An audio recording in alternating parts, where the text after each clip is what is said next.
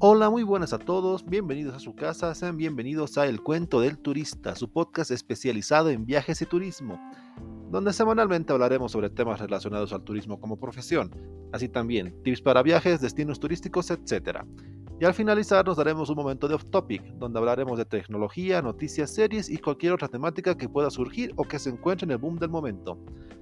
Mi nombre es Iván Camacho y tengo el placer de darles la bienvenida al capítulo 28 de la primera temporada. Como ya saben, la aclaración de siempre, antes de comenzar con el capítulo de hoy. Los capítulos impares serán dedicados a explicar sobre el turismo como profesión. En otras palabras, cómo hacer paquetes turísticos, cómo elaborar segmentos, etc. Los capítulos pares serán sobre viajes, tips y demás. Así para que puedan escuchar los capítulos que les sean más interesantes o los que más necesiten. Y también pedirles lo que los youtubers solían pedir antes. Te invito a que te suscribas o me sigas en este caso y active la campanita para que puedas recibir una notificación una vez suba un capítulo nuevo. Y bueno, comencemos. El capítulo 28 de la primera temporada. Ya me voy a poner al día. Poniéndome al día con el capítulo que les debo, esta semana llegaríamos a los 30 episodios. 30 semanas que estamos haciendo el podcast. Mi meta es que llegado a los 52, o sea, a los 52 capítulos, finalizando el año, terminaríamos la primera temporada. Acabaríamos todo lo que es el turismo. Al menos en grandes rasgos. Ya para la segunda temporada voy a ver de qué hablo con exactitud. Va a ser más planeado. Este es un proyecto que surgió solo con la idea de que me gustaban mucho hacer podcast. Me gustaba escuchar podcast. Me pagaba Spotify más que todo para poder escuchar los podcasts. Salía a caminar, etc. Es un contenido que consumo mucho y de esa forma surgió la idea. Dije, si tanto hay de esto, es, es, un contenido tan popular, ¿por qué yo no podría hacer uno? Y al final me animé y dije, este año no puedo empezar sin hacerlo. Y por eso el primer capítulo creo que surgió el primero de enero. Ya son siete meses de ese momento. Y es algo de lo que pese a que todavía no está teniendo un arranque muy fuerte, me, hace sentir orgulloso porque es un proyecto que yo tenía pendiente y que al final sí lo estoy pudiendo realizar. Y bueno, comencemos. En esta oportunidad lo que quiero hablarles es sobre los destinos más populares para este 2023, para que tú puedas viajar o para que los consideres al momento de realizar o programar un viaje.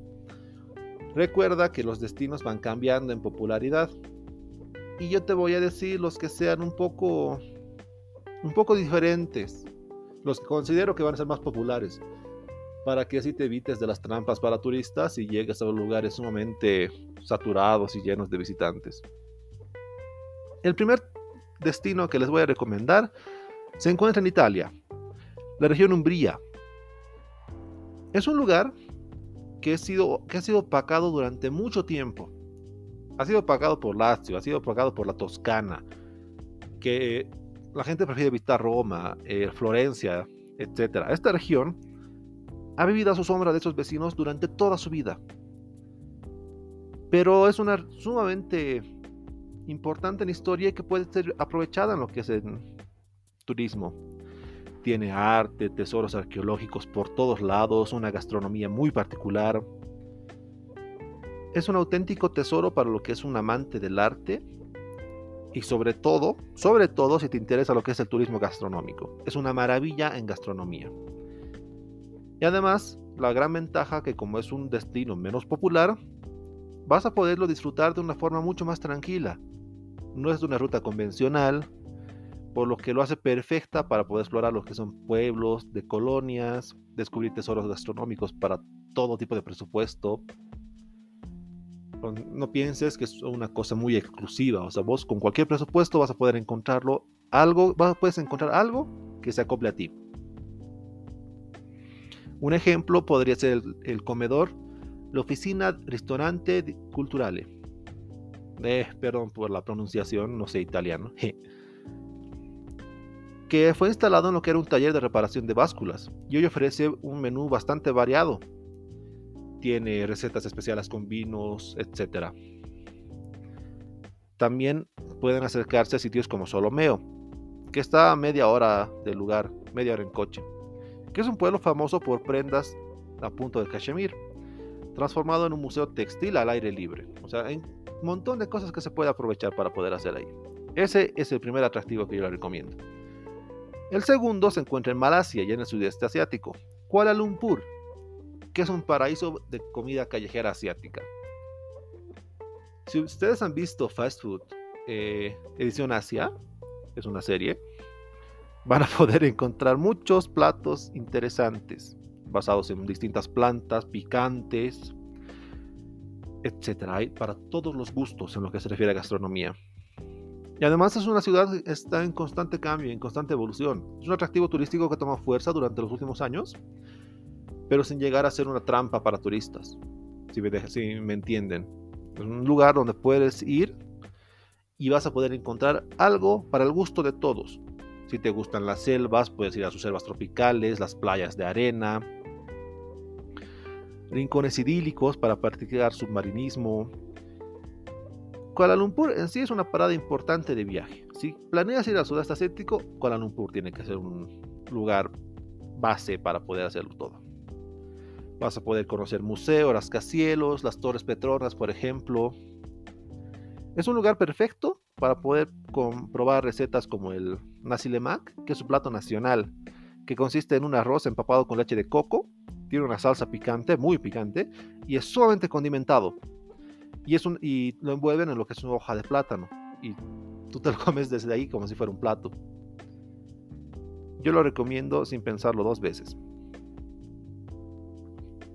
Otro destino, este ya es netamente asiático, es Fukuoka, que es una localidad de Japón.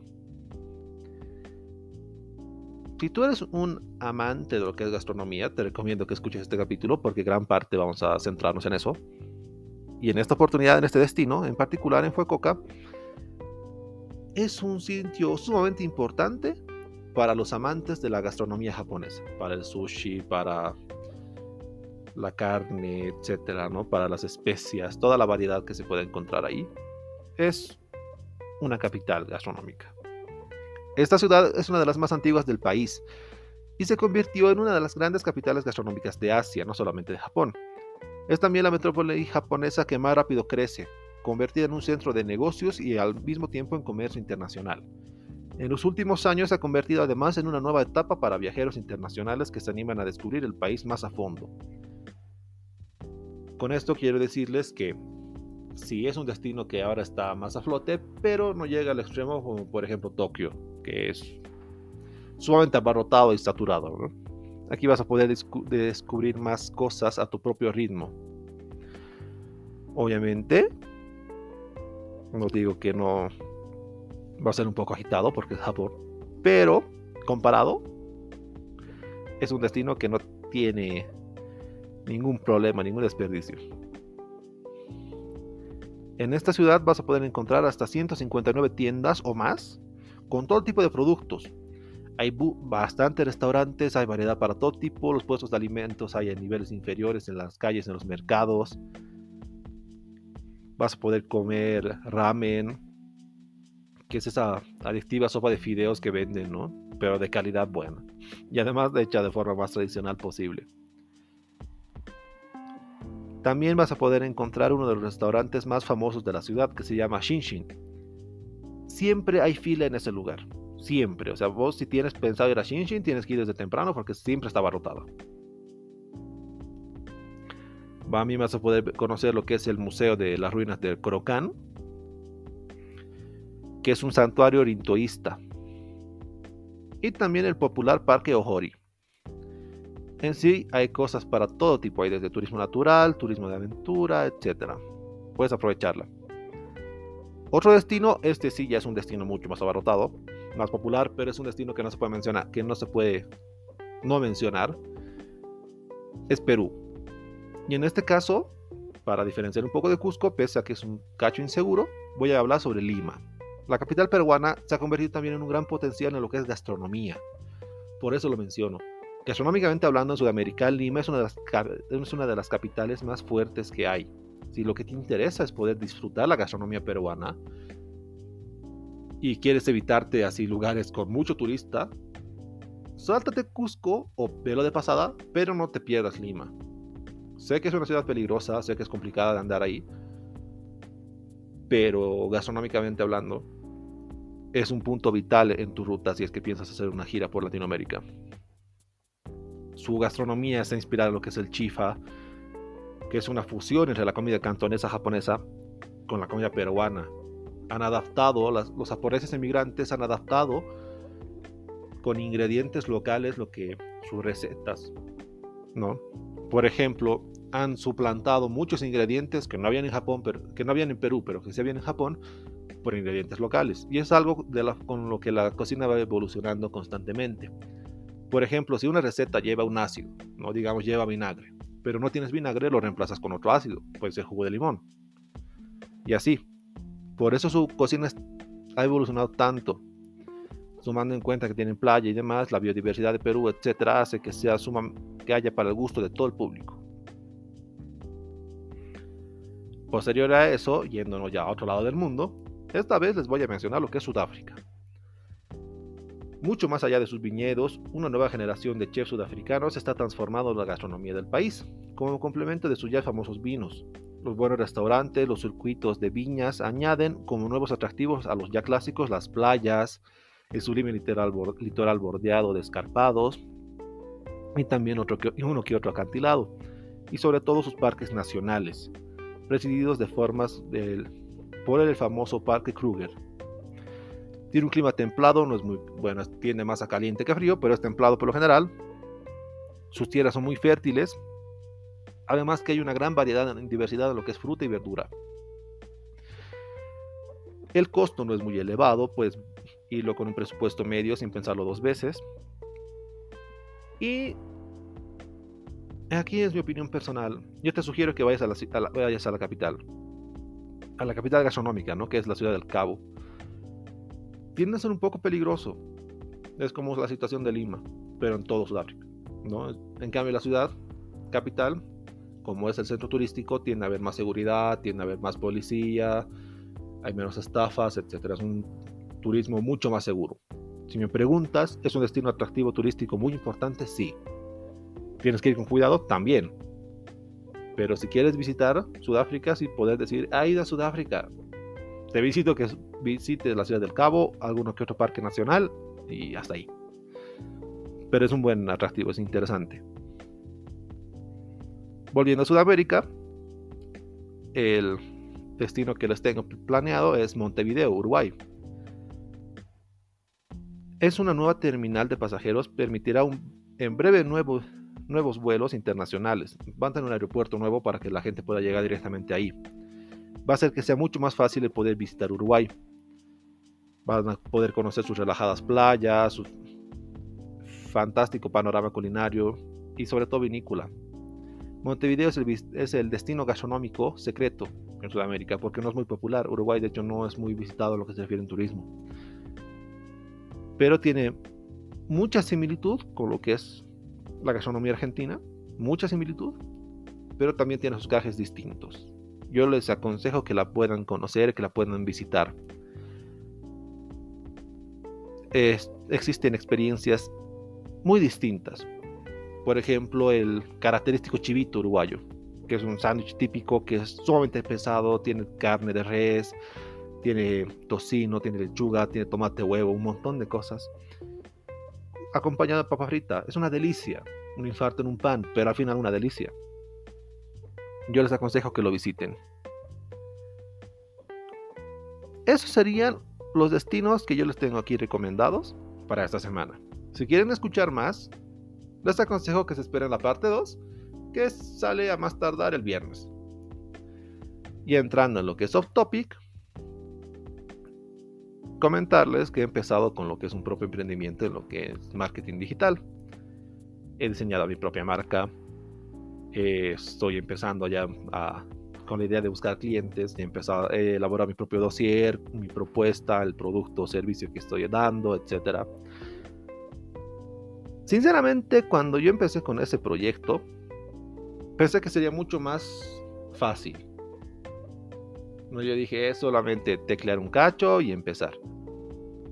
pero pensar en toda la propuesta que debo hacer, en qué va a ofrecer mi servicio, qué es lo que va a ser lo distinto, en qué consiste, cómo explicarlo para que la gente lo entienda y cómo justificar el costo que les estoy diciendo por ese servicio, el precio,